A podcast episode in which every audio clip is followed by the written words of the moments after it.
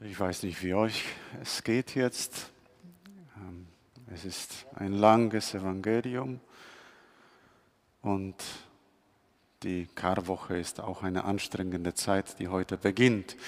Und seit einem Jahr sitzen wir mitten in der Pandemie und es ist für mich immer interessant zu beobachten, wie viele Experten es gibt für alle möglichen Themen. Nur weil jemand ein Video auf YouTube geschaut hat, kennt er sich aus oder einen Artikel irgendwo gelesen hat und dann weiß er schon ganz genau, wie der Hase läuft und wo die Probleme sind und am besten, wie man das Ganze lösen sollte. Ich weiß nicht, ob dir das auch so vorkommt manchmal. Ähm, ich habe immer noch so viel Vertrauen zu unseren Regierenden, dass ich sagen kann, die wissen auch nicht alles, die tun aber wahrscheinlich ihr Bestes. Und Gott sei Dank, mal schauen, ich würde nicht gerne auf, ihren, auf ihrer Stelle sein.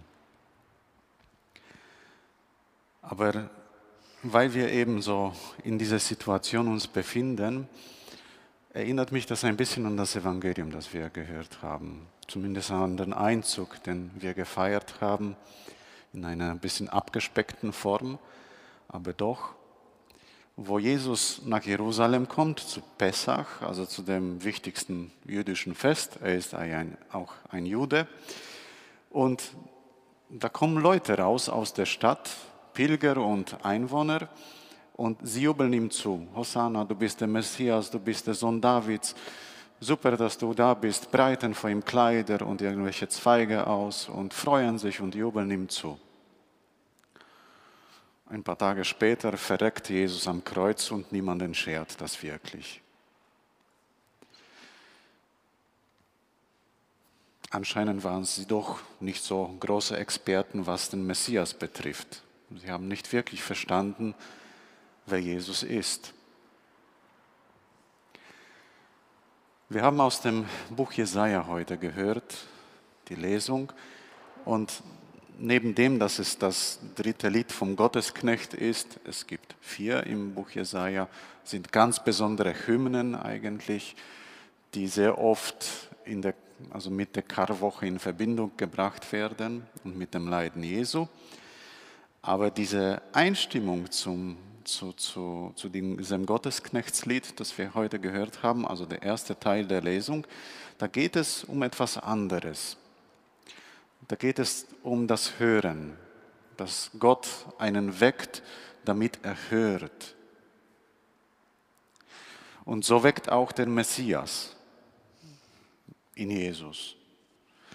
Und ich weiß nicht, wie Jesus es ergangen ist, aber so erfreulich muss für ihn diese Perspektive auch nicht gewesen sein, wie er dann erkannt hat im Garten Gethsemane, dass es böse enden wird. Das haben wir auch heute in der Passion gehört. Jesus stirbt am Kreuz voller Angst und Verzweiflung. Das ist nicht so, dass er da so, Juppie, jetzt habe ich euch erlöst, stirbt, sondern er hat Angst. Er fühlt sich verlassen von allen und ist es auch.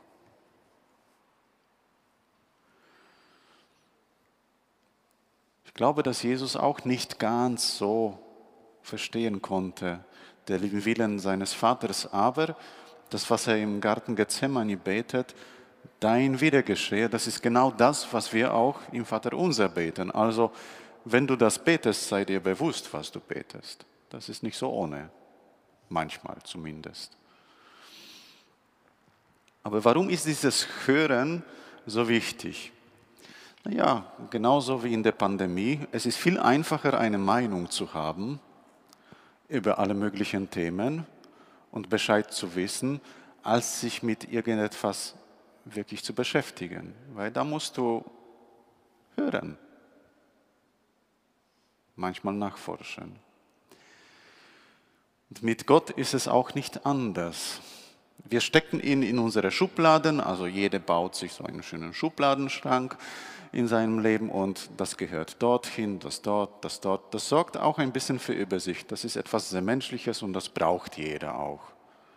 Damit ich weiß, wie ich mit dem Typen umzugehen habe oder mit der da. Man braucht es. Und so stecken wir auch Gott in seine schöne Schublade. Und wir wissen ganz genau, wer Jesus ist und dass er in diese Schublade gehört und vielleicht im Laufe des Lebens ändert sich die Aufschrift auf der Schublade ein bisschen und vielleicht ändert sich die Schublade selbst. Aber wir stecken Gott immer in seine Schublade. Das tut jeder. Wenn du es nicht glaubst, denk darüber nach, wie du dir Gott vorstellst und frag deinen Nachbarn dann, wie er sich Gott vorstellt. Das wird ziemlich auseinandergehen. Also in der Karwoche, weil der Palmsonntag beginnt die Karwoche, also die Woche, in der wir das Leiden, Sterben und die Auferstehung Jesu feiern. In der Karwoche geht es nicht darum, viel zu tun. Viel zu tun haben die, die die Liturgie vorbereiten und das passt schon so. Und ich selber muss dann immer auch sehr aufpassen, dass ich das Wesentliche nicht vergesse, nämlich das Hören. Wer ist eigentlich dieser Jesus, der diesen Weg geht? Und es geht jetzt nicht um theologische Konzepte oder was mir gefällt oder nicht gefällt, sondern wer ist er wirklich? Es geht auch nicht darum, in sein Leid einzutauchen und mit ihm zu leiden. Mein Gott, Jesus ist am Kreuz gestorben und nicht du. Das brauchst du nicht doch einmal durchzumachen. Er hat es für uns gemacht. Manchmal habe ich so den Eindruck, bei vielen Christen ist die Vorstellung, dass wir uns mit den Leiden Jesu identifizieren können und so wird das Leiden verherrlicht. Darum geht es nicht. Er ist gestorben. Und was bedeutet das jetzt für dich, für dein Leben? Und vielleicht kann sich nach dieser Karwoche und nach den Feiertagen zu Ostern die Schublade, die in, der, in der Gott bei dir steckt, ein bisschen ändern. Vielleicht bekommt es ein neues Label, vielleicht wird diese Schublade ein bisschen ausgeschmückt oder musst überhaupt ihn ausräumen und in eine andere Gans stecken.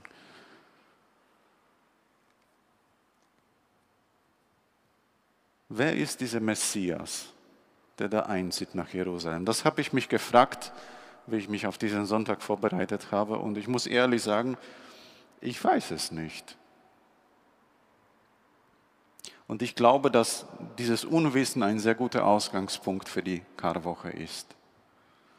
Auch wenn ich diesem Gott, also seit 20 Jahren im Orden, ein bisschen länger als Christ, also bin schon über 40, und seit einigen Jahren wirklich ganz bewusst folge, ich weiß nicht, wer dieser Gott ist.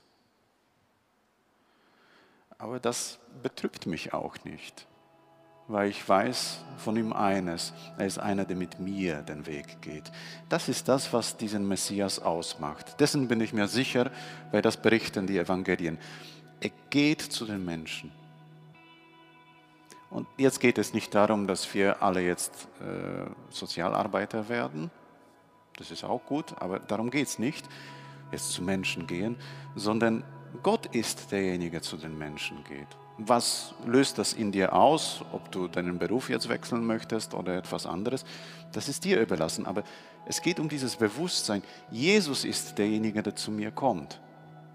Das macht Gott aus. Wenn du die Bibel liest, das ist die ganze Bibel hindurch so, besonders das Alte Testament. Die Israeliten, die sind nicht besonders treu im Einhalten des Bundes. Und Gott bietet es immer wieder neu an, erneuert es und schickt Propheten und was weiß ich was. Es funktioniert nicht, aber Gott lässt sich da nicht irgendwie beirren, weil er einer ist, der zu dir kommt.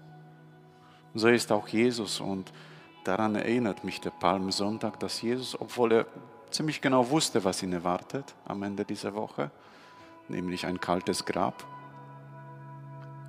ist hingegangen. Und mir spendet das Trost, dass dieser Jesus auch mein Jesus ist. Und vielleicht ist er auch deiner.